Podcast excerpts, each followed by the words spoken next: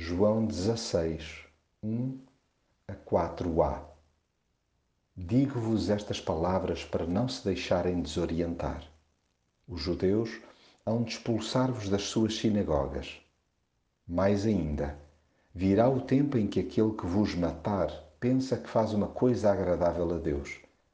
Eles farão tudo isso, porque não conhecem nem ao Pai nem a mim.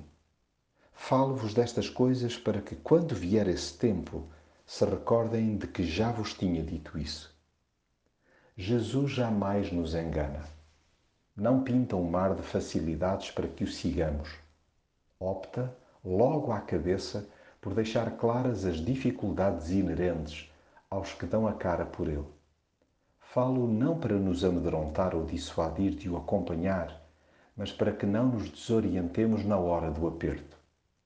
É que, em geral, quando o preço a pagar chega ao ponto da perseguição pessoal, dá-se a bandada.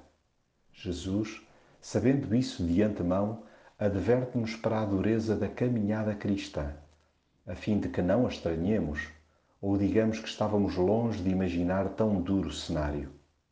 Os amigos de Jesus devem estar sempre à espera de ser acusados de amarem demasia. Mensagem que até nos corredores religiosos é mal vista. Daí que os patrões da fé continuem a maltratar quem prefira amar Jesus e as pessoas do que tradições e rituais. Essa cultura segregadora e destruidora resiste até hoje.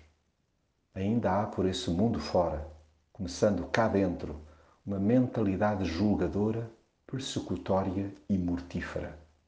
E, lamentavelmente, presumindo que se faz uma coisa agradável a Deus. Pois bem, Jesus alertou-nos atempadamente para tal, a fim de que não fulanizemos a questão.